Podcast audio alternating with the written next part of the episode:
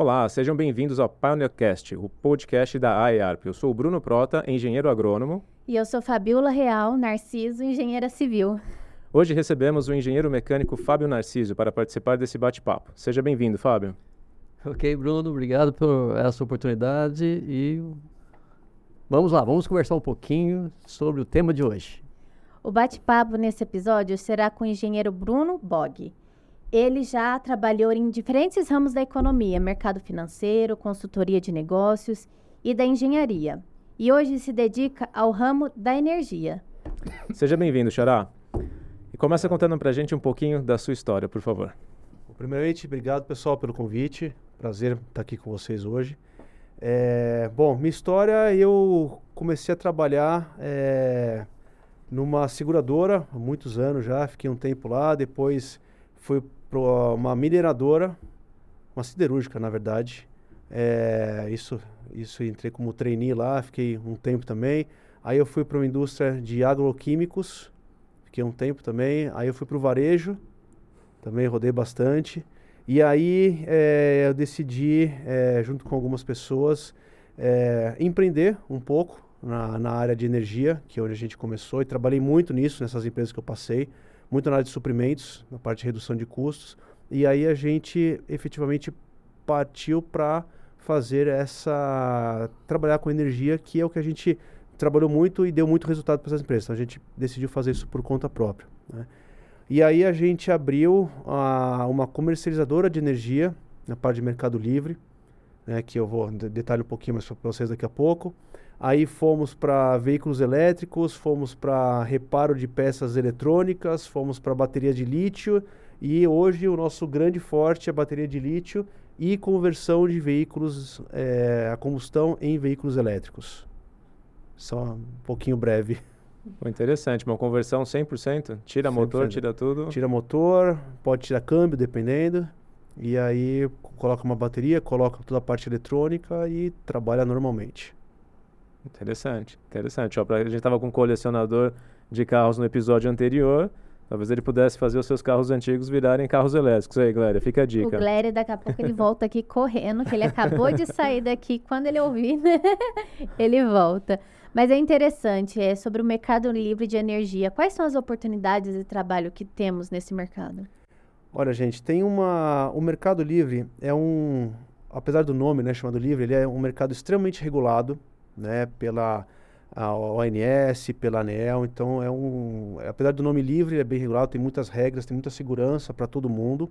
E é um mercado que existe há mais de 20 anos já, começou em 2000, 2001. Então tem, já estava extremamente consolidado, tem algumas regras de utilização. Hoje, basicamente, até o final do ano agora, é, grandes consumidores, eu não vou entrar em nomenclatura técnica para ninguém ficar com, com dúvidas, tá? Mas grandes consumidores Entenda-se aí quem gasta de 80, 90 mil reais por mês de energia pode fazer parte disso. E a partir de janeiro do ano que vem, esse número baixa para 10, 12, 15 mil reais por mês. Né? Então aí já consegue pegar padarias, mercadinhos menores tal. E qual que é o benefício disso? Desconto financeiro na conta sem investimento. Né? Então é uma, uma venda de energia né, para o consumidor que é uma venda direta, não passa pela concessionária de energia, né? aqui no caso a CPFL, e é, descontos aí que para grandes consumidores, claro, tem, tem que validar algumas coisas, mas aí de torno de 18% a 25% a gente consegue é, trazer isso de benefício para os clientes, de redução custo. de custo. Ótimo. Com zero investimento, né? Diferentemente de painel solar, basicamente, que o pessoal compra o painel. Você tem que fazer um investimento. Você tem que fazer um investimento. Então é um pouco diferente isso. Então, às vezes, o que a gente vê muito né, é aquela comparação. É, se eu sou uma indústria de qualquer coisa, para que, que eu vou investir é, em geração de energia que não é o meu negócio, que eu posso pegar esse dinheiro e investir no meu negócio Exato. que me traz mais resultado. Expansão e alguma coisa. Exato. Exatamente. E aí a gente consegue, é, obviamente, de, é menor, porque se você compra o painel, o seu benefício é imediato, né, mas você consegue ter é um benefício bem interessante aí. Imagina quem gasta 50 milhões de reais por ano, 100 milhões de reais por ano, que não é pouca gente que gasta isso, o quanto se traduz isso em dinheiro para as empresas, para novos investimentos. Exato. Bom, sobre esse assunto, o Bruno, eu também tenho uma experiência com geração de energia. Eu trabalhei numa empresa que vendia equipamentos para geração de energia, energia térmica, né? Geração térmica, o produto energia elétrica. E sempre deparei com investimento, né? Então a gente fazia todo um trabalho de, de né, da oferta para o cliente e na hora de decidir, o, o cliente tinha que decidir pela compra, pela geração própria e tem a concessionária que está do lado. E, na, e nós deparamos de alguns problemas, assim, por exemplo, né, a concessionária vinha e negociava um valor abaixo e o projeto Não parava de não, não saía. Né? Indo para esse mercado livre, Uhum. né? existe o consumidor e existe a empresa que está gera, gerando a usina, né? Existe a usina hoje, né? Sim. E tem a concessionária que está aí com a estrutura prontinha que está sendo usada.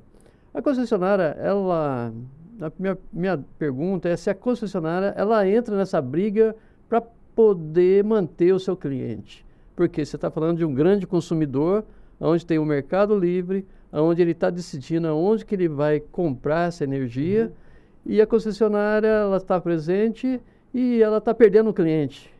Sim.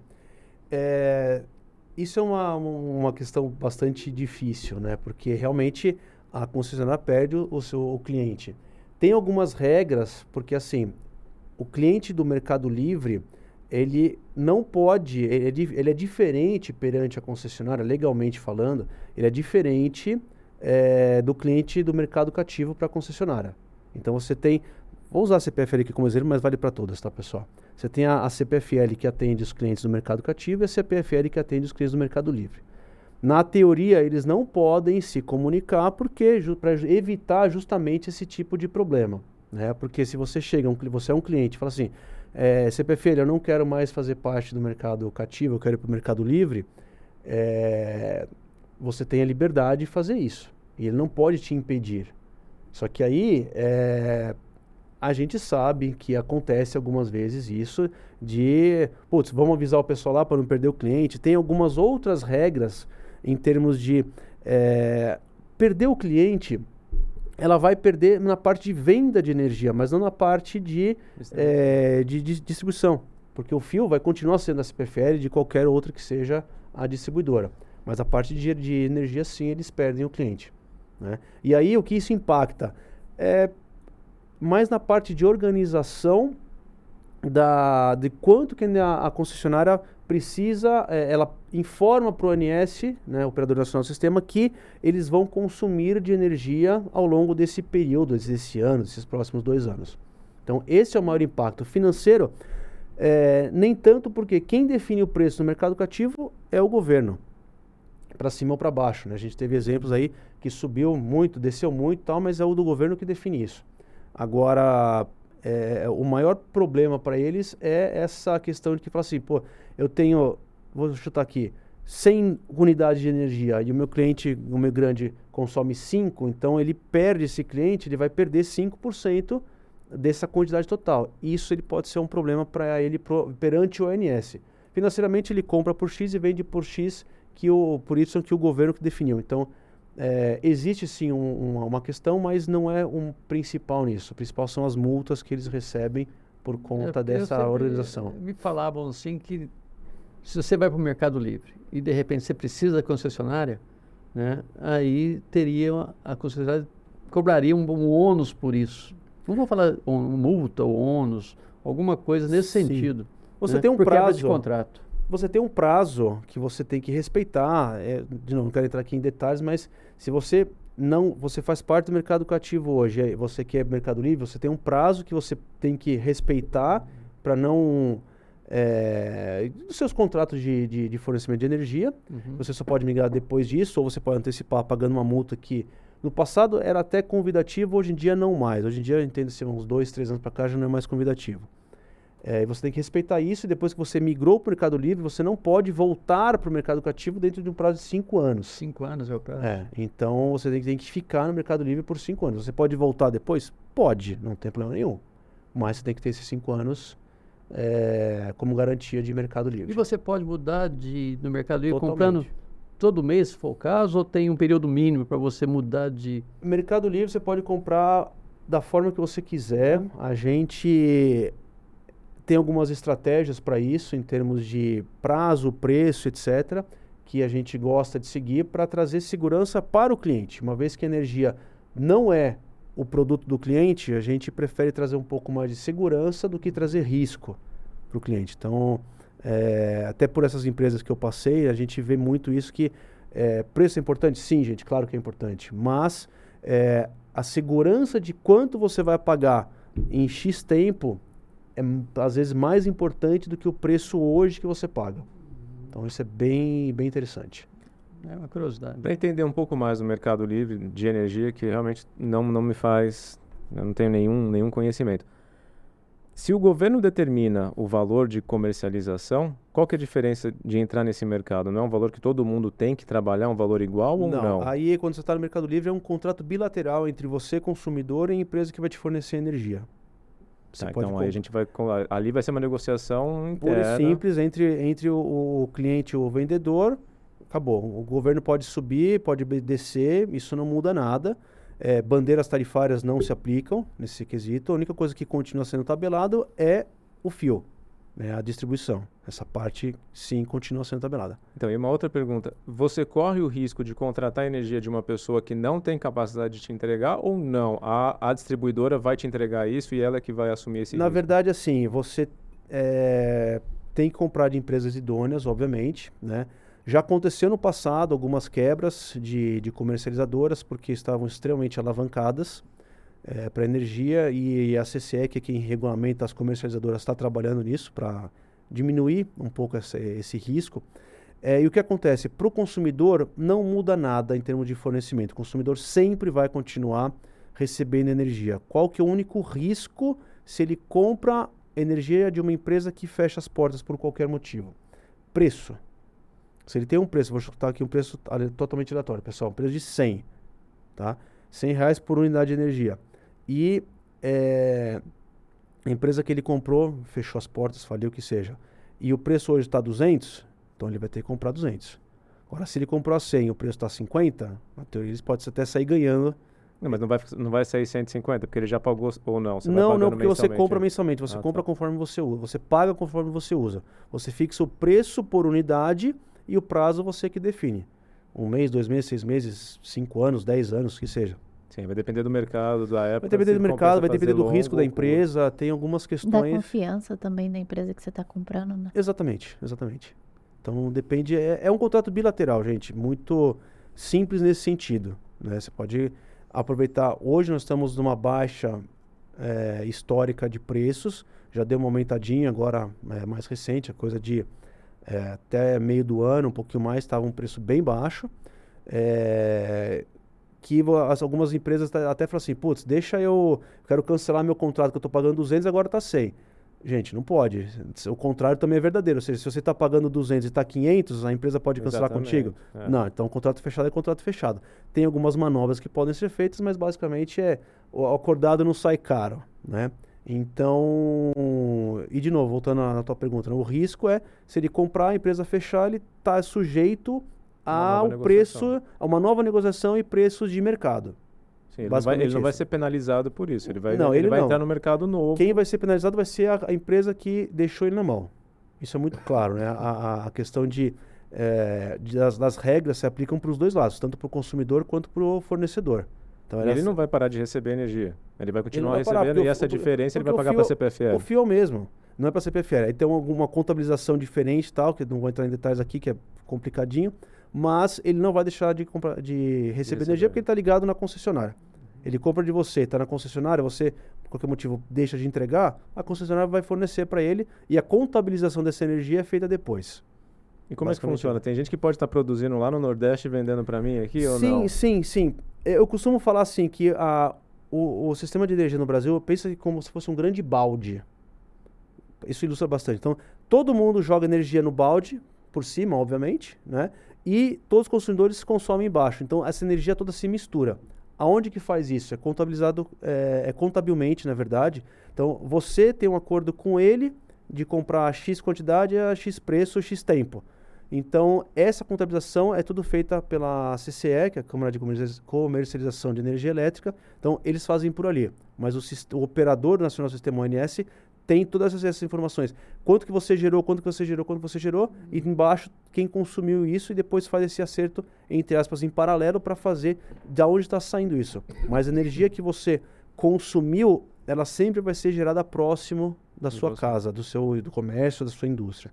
Não, não faz sentido você é, gerar energia em Itaipu e mandar para o Nordeste. É muita perda é, de energia nisso. Então, é, por mais que você tenha um contratos que pode ser de, de Rio Grande do Sul para o Nordeste, mas a geração e, a, e, o consumo sempre são próximos. E isso fecha a conta no final para todo mundo? Fecha, perfeitamente. É, isso, acontece, isso tem no mundo inteiro, gente. É, há muitos anos. É, o Brasil está se abrindo agora, como eu falei, no, em janeiro reduz essa, essa, essa regra para permitir mais consumidores. Né? E daqui a pouco, é, mais uns, sei lá, uns 4, 5, 6 anos, depende do, do avanço do mercado, isso vai chegar para a gente como pessoa física também. Como se fosse portabilidade de celular.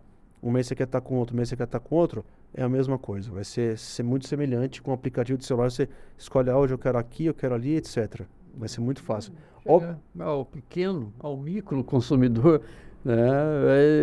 vai estar tá bem desenhada a coisa, né? Sim, porque hoje, se você for pensar, esses contratos, é, até agora, né, são 15 mil CNPJs que, que podem participar do Mercado Livre, né, que são os grandes consumidores. É, até o último número, número que eu tinha estava em torno de 8, 10 mil, alguma coisa assim. Então tinha um espaço ainda para crescer. mil é o número de empresas que são, são grandes consumidores. Que são os clientes alvos. acima de 50 mil ou que estão acima do novo número que você que Estão acima dos 90 mil. 90 mil. É, hoje você vai baixar para 12, 15 mil, vai, vai, aumentar muito, muito mais. mais. Então você passa a trabalhar internamente para os vendedores de energia também é um problema, porque é o seguinte, você emite hoje meia dúzia de nota fiscal, num sistema, você vai ter que emitir milhões de notas fiscais. É muito mais trabalhoso. Vai gerar novos empregos também. Não sei se novos empregos, acho que sim, mas assim, a, a, a, a, emissão de nota vai ser tal como uma, uma operadora de telefonia, vai ser como uma operadora de é, TV a cabo, por exemplo, que é, tem muito isso de, de, de, de várias formas de, de, de fazer muito faturamento para muitos clientes diferentes. Sim. Então esse é o esse é um dos grandes desafios, não somente a contabilização perante os órgãos oficiais, mas também para as empresas se adequarem a ficar emitindo sei lá quantas mil notas por mês de energia de valores pequenos. Entendi. Agora vamos voltar à viabilidade dos veículos elétricos. Você pode falar um pouco com, é, com a gente? A Dani comentou que você tem um projeto legal com é, o aeroporto de Guarulhos. Oh, de Guarulhos. É, com o aeroporto de Guarulhos. Sim, os sim. tratores que carregam malas. Exatamente. Ali, é, o, o, esse case é muito interessante para a gente, né? Porque é o seguinte, é, quando a gente é passageiro, a gente não imagina toda a estrutura que tem num aeroporto, né? Então, o aeroporto de Guarulhos, alguns poucos números que eu tenho de cabeça, né? O aeroporto de Guarulhos é o maior aeroporto do hemisfério sul do planeta. Então lá passam, sei lá, 250 mil pessoas por dia. E a gente não tem ideia, né? O São Caetano em São Paulo. Dessa, dessa, é. Desse número. São Caetano tem muito menos gente que isso. Então, assim, se você pensar, a densidade é, do aeroporto é muito grande, né? Em termos de não só passageiros, mas funcionários, passageiros, polícia, todo mundo é, faz parte de gente que trafega naquele espaço reduzido de área, né? Uhum. Então, assim, é muita gente, é muita segurança, é muito tudo, né? E aí eu já tive a oportunidade de estar na pista algumas vezes para fazer estudos, etc. E a gente vê que é um mundo lá embaixo e a gente não sabe como que você entrega a tua mala lá no, no terminal e você, a tua mala chega dentro do avião. Então, Mágica. você entregou aqui e, e, a tua mala tá, tá do outro lado. Então, assim, é muito longe, é, o caminho é grande, são quilômetros de vias lá dentro e tal. E para fazer isso, você tem muitas esteiras embaixo, essa parte eu não, não conhecia ainda. É, já tem as esteiras, você joga aqui, já faz leitura automática de código de barra de, das malas, etc. Só que é, ela sai em alguns lugares e ela tem que chegar até o avião que está posicionado lá na pista, né, nos terminais. Então, é, como que é feito isso? É por é, tratores e ou rebocadores. Basicamente faz a mesma coisa, né? Então, é, hoje, utiliza-se muito um trator elétrico, um trator agrícola que foi adaptado há mais de 20 anos para fazer isso. Então é um trator de campo. Trator Acho que eu já vi, eu já vi. Da próxima vez vocês, vocês, vocês vão, vão- vão no aeroporto e falei, vocês, "Uai". vocês vão perceber, né? Então é muito interessante que eh, eles pegam as malas, rebocam um no outro e, e levam carrinhos de três carrinhos até o avião, né? E aí tem o pessoal que faz tudo, pegar as malas e colocar no, no, no avião. E o, o contrário também, né? E depois trazer de volta. Só que isso, gente, esses tratores trabalham praticamente 24 horas por dia. Consumindo diesel 24 horas por dia. Puxando. A gente acha que mala não pesa muito, né? Mas, gente, esses Cada tratores aí. 23 quilos, né? Por isso que usa 23 trator, né? quilos, de exatamente. E aí, é, os dollies, né, que são os carrinhos que, que você coloca as malas, é, cada um pode ter até 7 toneladas e eles puxam 13. Então, puxando até 21 toneladas. Então, assim, é muita carga. E a gente fala só de mala, mas também serve para as cargas dos aviões mesmo, né?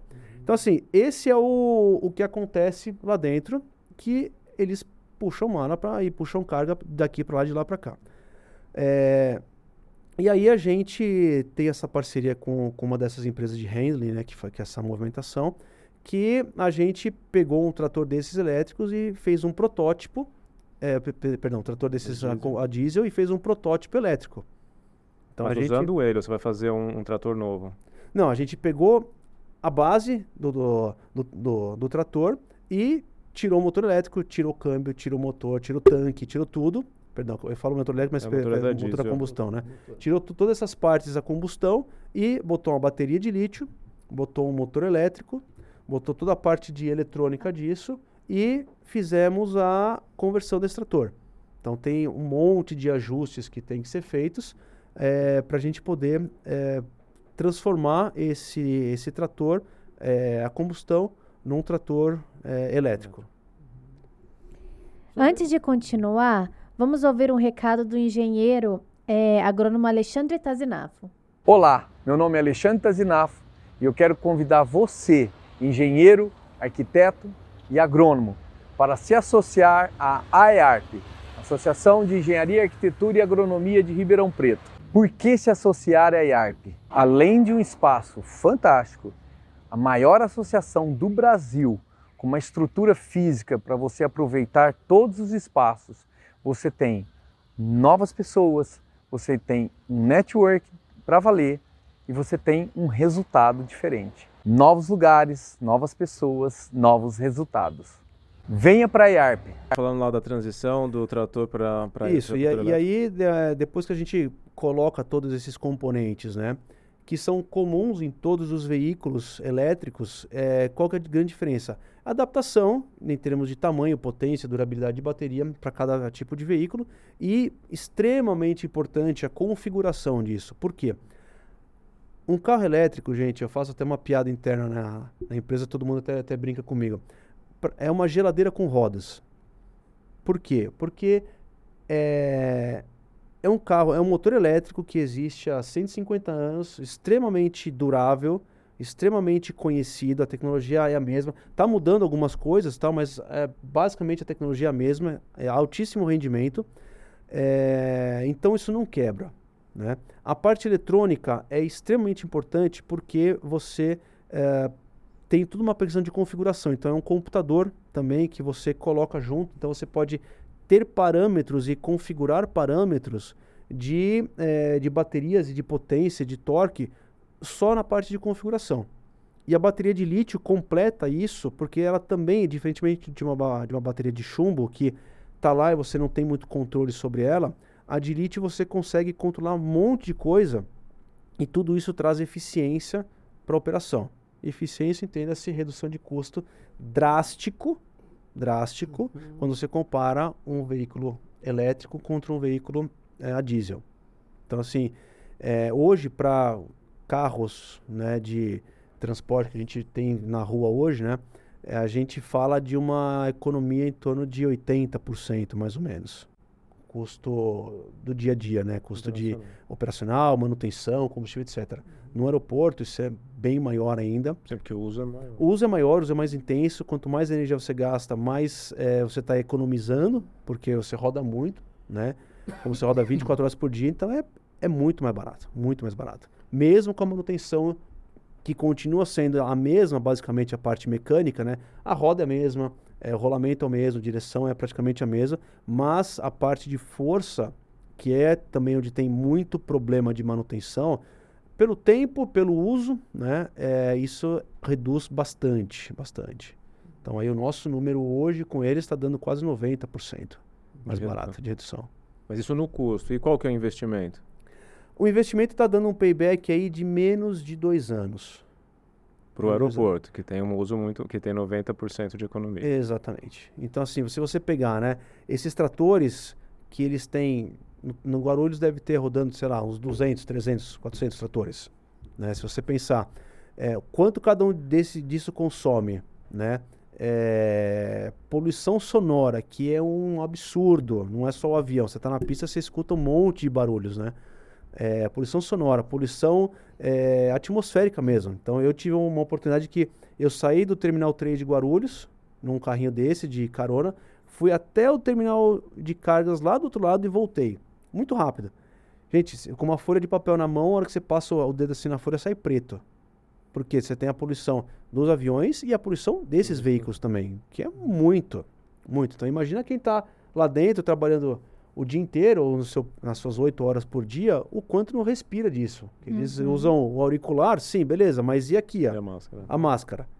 E não dá. E você está na pista um dia que nem hoje, vai estar tá 48 não, graus na pista. Deus Como é que você usa a máscara? Eu não, não aguento o fone que dirá a máscara. Não consegue. Então, assim, você tirando é, parte disso, né? Você vai eliminar? Não, não vai, gente, porque tem um, um avião também que faz ter essa poluição. Mas se você tira uma parcela grande disso, é, já é bem representativo. Você traz conforto para o operador também.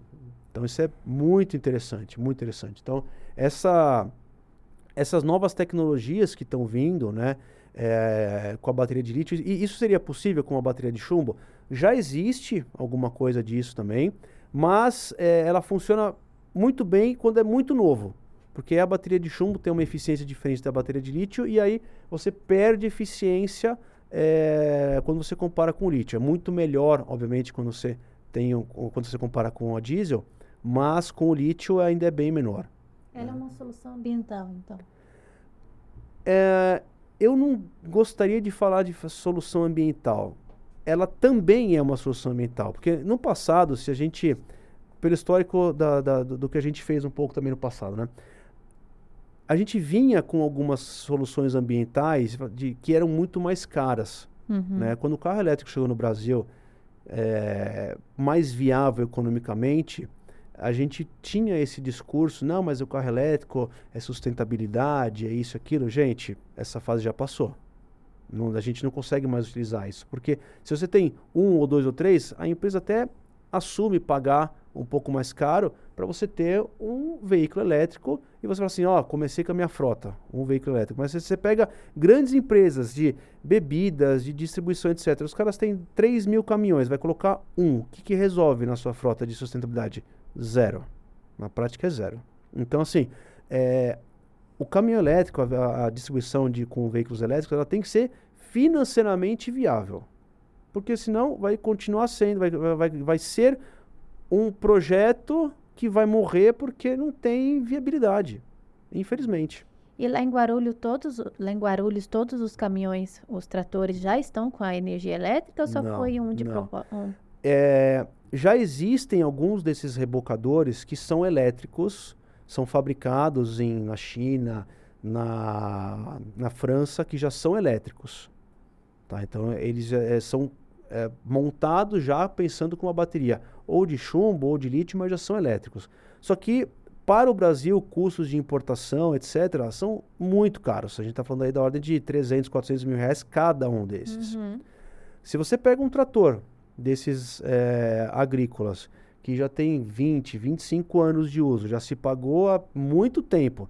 É uma estrutura extremamente forte e robusta. Você faz um trabalho desse de retrofit, que você se paga em dois anos, você vai usar esse mesmo trator por mais 20 anos e já se pagou e vai continuar se pagando muito tempo. Aí o que você investiria em um rebocador de 300 mil, você faz um retrofit em quase todos. Você faz um monte, você consegue fazer um monte.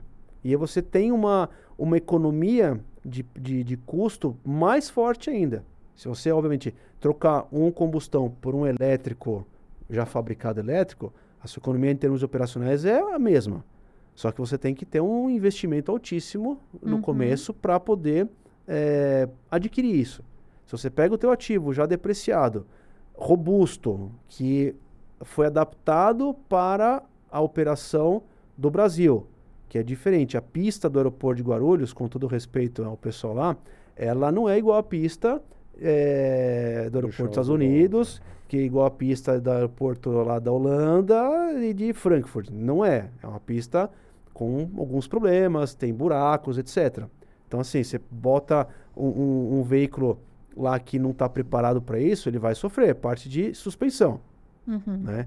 Se você pega um trator que já está adaptado, está rodando, mecanicamente ele é muito bom, você faz essa, essa inversão, né, esse, esse retrofit, ele vai durar mais mil anos e acabou. E existe Tranquilo. muitos projetos de retrofit ou realmente esse de Guarulhos foi um dos, dos causas, as causas mais? A gente ouve muito falar disso. Ah, vou fazer um, vou converter o meu veículo para elétrico e tal. É, existem algumas formas de fazer isso. Eu já chego na sua pergunta, na, na sua resposta. É, tem muita gente que eles fazem o retrofit, mas assim, é, por exemplo, Fusca, eu já vi alguns. Ah, transformei um Fusca velho, a, a combustão num Fusca elétrico. É legal? É legal, gente, mas assim, é um brinquedo, com todo respeito, né? Porque você não vai conseguir trabalhar com o Fusca, não vai ser um veículo de trabalho. Vai ser ele você sair daqui para lá, passear no shopping, você vai e volta, uma, usa uma vez por dia, uma, uma vez por semana, e tudo bem, vai funcionar. Então você vê na, na internet um monte disso. Ah, qual é a autonomia? 50 km. 50 km é muito pouco para um, um veículo que você trabalha 24 horas por dia. Né? Esse- é- esse a gente não usa por quilometragem, usa a, a- a hora, né? Então, assim, esse tipo de veículo tem que ser um veículo muito robusto e você tem que pegar agora, trabalhar com ele, trabalha, trabalha, trabalha, sai, vai almoçar, o outro já pega, trabalha, trabalha, sai, vai jantar, o outro pega, trabalha, assim, é praticamente ininterrupto a operação. O desafio é esse, na verdade, né? Você é, transformar um veículo operacional, industrial, num veículo com tão, é, tanto quanto confiável como se fosse a combustão, né? Em elétrico. Fazer um brinquedo não adianta nada. É legal, é bacana, mas é um brinquedo. Não serve. Ô Bruno, sobre esse assunto, né, eu tive a oportunidade no projeto da Marinha, tá, que você comentou aí no início, né, de trabalhar com empilhadeiras elétricas. Sim. Projeto de empilhadeiras elétricas, né? Então, dentro dessa tarefa que eu tive, né, eu tive que dimensionar empilhadeiras, né, que eram prateleiras da- de até 20 metros de altura, Uhum. né? Então a empilhadeira tinha que Subiu. subir e descarregar o material lá em cima. Né? E a movimentação dessas empilhadeiras o dia todo, elétrica, e deparamos do seguinte problema, né? que era realmente o abastecimento. Tá? Então, eu não sei que tipo de bateria eram as- aquelas empilhadeiras naquele, naquele momento, naquela oportunidade, mas nós deparamos que tinha que ter um pátio, um local, né, para poder abastecer esse esse equipamento, A né? sala de baterias. Justamente, né? E que, ou o projeto era executar, né? Tá num projeto a sala de baterias, Uhum. ou você fazer o contrato com o fornecedor do veículo para ele ir lá e fazer a troca de baterias periodicamente. Sim, sim. Né? Nesse trabalho que você começou em Guarulhos, deparou com esse problema? Certamente. Isso, na verdade, qualquer empresa hoje que usa. É, vou te falar aqui em empilhadeiras também, né? Que usa empilhadeiras com bateria de chumbo, tem esse problema. Porque a bateria de chumbo. Eu vou arredondar um pouco aqui o número, tá, pessoal? Ela tem uma autonomia de 8 horas de trabalho. Tá? Só que se você tem o dia 24, como é que você trabalha com as outras, as outras 16 turnos horas? Você precisa ter, ou você tem três equipamentos, três empilhadeiras com três baterias, ou você tem uma empilhadeira com três baterias e você faz a troca disso. Né? E aí você tem a famosa sala de bateria. Você tem um equipamento só, você tem vai lá, você tem 10 equipamentos e 50 baterias. Tá? Por quê? Enquanto uma está carregando, a outra está trabalhando e a terceira está descansando, porque ela tem um processo, a bateria de chumbo tem um processo de carga e, desca e descanso que tem que ser seguido, senão ela não aguenta a carga. Ela, você perde ela com meses, pouquíssimos meses. Então, e além disso, aí você tem um problema sério de sustentabilidade, que ela é chumbo ácido. Então ela solta vapor de ácido clorídrico que mata. Então você vai nessas salas de baterias, o chão é branco porque pinga ácido, o ácido corrói tudo e isso contamina o chão, contamina solo, contamina um monte de coisa. Isso é muito ruim. Uhum. Bateria de lítio não tem esse problema, porque a bateria no celular que você pode usar a qualquer momento, carregar a qualquer momento. As baterias de hoje não viciam. Mas ela viciava. tem o tempo de recarga também? Sim, ela tem um tempo de recarga, mas ela funciona da seguinte forma: se você pegar 8 horas no dia, o teu funcionário que vai operar essa bateria, ele tem que parar para ir no banheiro, ele tem que parar para fazer integração de segurança, ele tem que parar para almoçar, ele tem que parar para ir no banheiro, ele para para muitas coisas. Hum. Cada parada dessa, ele precisa parar e põe para carregar. A cada 10 minutos que ele deixa carregando, que é o tempo dele sair daqui, vai até lá, faz o que tem que fazer e volta, que dá pelo menos isso, a bateria já aumentou a carga em 15%. Uhum. Uma hora que ele foi almoçar, que ele, que, que ele para, só que ele vai, bate com ponto, vai almoçar, volta, fica uma hora parado, volta, escova o dente, é, demorou uma hora e meia, já carregou quase 100% da bateria. Então, nessas paradas de refeição, uhum. é, você, você cai, obviamente, é, a, a, a, ela vai caindo o percentual de bateria, nessas paradas ele aumenta 60%, 70%, cai de novo para a próxima refeição. Fica mais uma hora e meia parada, já sobe, cai de novo. Então, assim, a hum. curva é muito, é, é muito interessante quando a gente olha nessas operações de altíssima, de, altíssima rotatividade. E ela não vicia? Não vicia.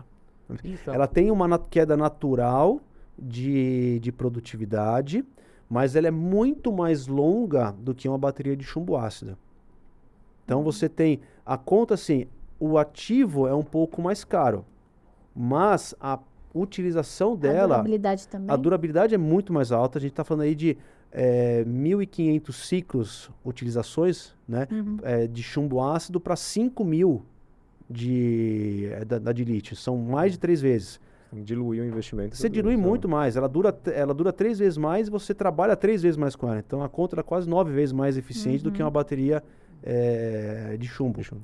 Então isso é muito bacana. O pessoal tem é, tá tirando um pouco o preconceito que, que existe, porque é uma tecnologia que no passado, como qualquer tecnologia nova, precisou fazer ajustes, as, a, as químicas internas foram ajustadas tal.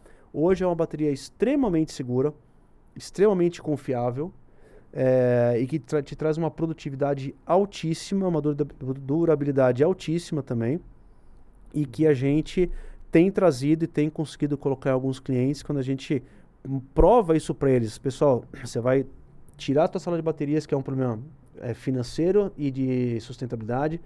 É, você vai aumentar a tua produtividade, que é financeiro, é logística. Você vai melhorar o teu tempo, você vai a, a fazer... Um, é só melhoria isso.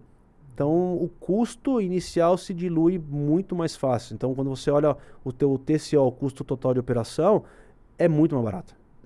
Então, aí a conta fecha. Mas as, as empresas têm que estar... Tá é, tem que entender essa conta. Se olhar preço por preço, uma custa 10, outra custa 15, putz, é mais caro. Mas se você olhar o quanto você tem que fazer, essa conta completa que eu falei para vocês, aí a conta é muito, muito vantajosa. Ô Bruno, indo, aproveitando esse gancho, indo para baterias e indo, aproveitando que você já falou de energia, né?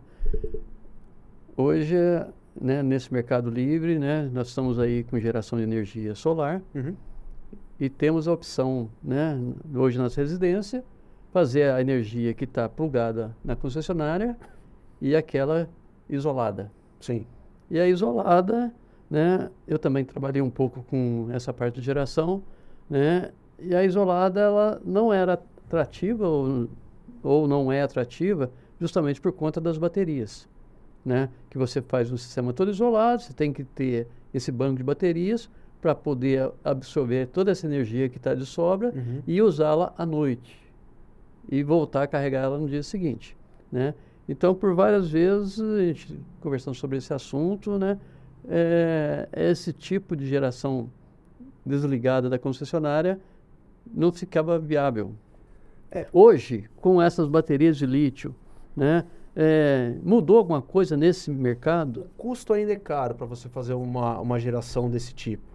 Tá? É, porque no Brasil, é, você tem, além do, do, do nosso câmbio, que está, vai, 5 para 1, né, que é muito desfavorável para qualquer tipo de importado, você tem é, muito imposto embutido, aí que dá, vai, 40%, 50% de imposto, e o frete também inclui-se é, no custo do seu produto. Então, assim, é, a gente sai perdendo muito nisso. E então, o descarte? O descarte, é, a bateria de lítio ela é bem interessante, porque ela é totalmente reciclável. Você porque tem uma, era um, é um entrave esse descarte, né? Você tem uma utilização da bateria de lítio, os primeiros 5, 8 anos é onde ela tem ó, o pico de, de capacidade dela, depois ela perde um pouco, né? ela perde aí da ordem de 20, 25%, e depois ela fica um pouco mais estável. Continua perdendo um pouquinho, mas fica um pouco mais estável. Para algumas necessidades, você não, você não consegue utilizar isso. Você pega uma bateria que tem perdeu 30% de carga. Você não consegue utilizar. Isso é autonomia de veículo, autonomia de horas de trabalho, então é muito ruim. Mas, para você fazer um no-break, para isso aí, é perfeito. Em vez de você colocar, se você tem um espaço para fazer isso, você bota no meio do campo um container. Se você tiver um container ou um container e meio, o que, que vai mudar? Nada. Então uhum. você consegue aproveitar muito isso. Aí ela dura 25 anos a vida útil de, de uma bateria de lítio. Então, que é bem interessante. Uhum. E aí, depois desses 25 anos, você recicla ela inteira. A caixa de aço, os, os módulos internos, a química, você consegue reciclar tudo. Uhum. Você recicla, faz uma nova e põe para rodar de novo. Então, assim, é então, bem... Poderia é muito... ser aproveitada ela num segundo, por exemplo, se essa fase de importação é, é alta, é, é um custo alto, ele poderia adaptar numa segunda geração? É a, de, a gente é, diz que é o segundo uso. Uhum. O primeiro uso é, a, a, é onde ela mais é onde, onde ela foi comprada para ser utilizada, né? Seria o uso mais nobre dela. O uso mais nobre, que é veículo, que é quilômetros de autonomia ou horas de utilização nesses uhum. rebocadores e empilhadeiras, etc. Uhum. É, depois disso, você pode, é, acabou esse, esse prazo aí que 5, 8 anos. É igual o container de... também, né? Está sendo descartado Exato. também. Exato. Aí você pega isso, faz esse. Você desmonta ela, você rearranja ela e você consegue utilizar para o no break. Uhum. Você tem que ter Ai. um pouco mais de espaço, mas ela funciona como no break perfeitamente. Gente, infelizmente a gente vai ter que encerrar. Já estamos caminhando para o final, né? Porque estamos com o horário um pouco apertado aqui. É, tem mais alguma pergunta para a gente conseguir finalizar? Alguma dúvida? Gostaria de falar alguma coisa, Bruno? Meu pai. Oh, gente, meu pai, tá? Tá aqui assim, ó, com a mãozinha levantada. É, é, na realidade, a geração de energia, a eficiência na geração de energia está sendo, vamos falar assim, está sendo revista Sim. atualmente, né? Sim. Atualmente estou trabalhando num projeto, né, que vou começar logo, onde está implantando ao lado de uma turbina a vapor o motor elétrico acoplado. Sim. Onde eles vão deixar de gerar um pouco de energia através da turbina para geração de vapor e vão colocar o motor elétrico para ter mais eficiência na planta. Eu né? acho que é, é uma. Eu não gosto de falar assim, né? A solução para todos os problemas é uma só. É uma combinação de soluções, né? É, a gente fala é, muito rapidamente, né? Ah, a energia no Brasil é uma energia muito mais limpa do que nos outros países né? É, com, que usam combustível fóssil, etc. Então não adianta a gente querer forçar uma solução para o mundo inteiro. Tem que ser adaptado. Então no Brasil a energia limpa, a energia elétrica é muito limpa. Sim, vamos utilizar. Né? A gente acredita muito que nessas operações fechadas, eu digo, aeroporto, fábrica, veículo de delivery, é muito interessante isso, porque eles têm um espaço fechado de, de trabalho. Agora você pega um caminhoneiro que sai de São Paulo para o Rio de Janeiro. Você tem, você tem posto de abastecimento? Tem, seis. Só que vai demorar duas horas e meia para você carregar o negócio, a, a, bateria. O cara não vai parar isso. Uhum. Não e chega na custo, Bahia. E o custo disso? Não, o é. custo ainda. Não estou nem pensando nisso. Muitos desses postos são gratuitos, mas. Não, assim, não, não o custo de carregamento. O custo de ter um, um motorista parado duas horas. Exato, exato. Então, assim, você, você pega um caminhão pesado, né? O último número, número que eu vi, você tem que ter uma, uma bateria de 8 toneladas para você andar longas distâncias. Gente, como é que você tem um caminhão de 50 toneladas, você vai tirar 20% para poder virar a bateria? Não faz sentido. Então, aí você tem os caminhões é, a hidrogênio, etc., outras tecnologias que são complementares. Então, de novo, o que a gente acredita é que operações fechadas, que já é uma grande, um grande mercado, extremamente poluidor, barulhento, etc., você vai com os veículos elétricos que vai dar um resultado altíssimo, financeiramente, de sustentabilidade, vinculado ao financeiro, que é o mais importante hoje em dia, né? E que traz é, benefícios aí para todo mundo. Perfeito. Perfeito, obrigada, Bruno. Esse é o Painelcast, o podcast da EARP. Você pode nos ver, ouvir no Spotify e no YouTube, e só ouvir em todos os outros tocadores, como Apple Podcasts, Deezer e Amazon Music. Os links estão no arroba e no arroba Painelcast. Aproveita para nos avaliar, acionar o sininho, seguir, favoritar e dependendo de onde ouve, e favoritar dependendo de onde você nos ouve. Os episódios sempre têm temas de interesse dos profissionais de engenharia, arquitetura e agronomia e geociências. Siga a gente nas redes sociais, no arroba IARP e no arroba painelcast e compartilhe o episódio. Conta pra gente o que achou. Até mais!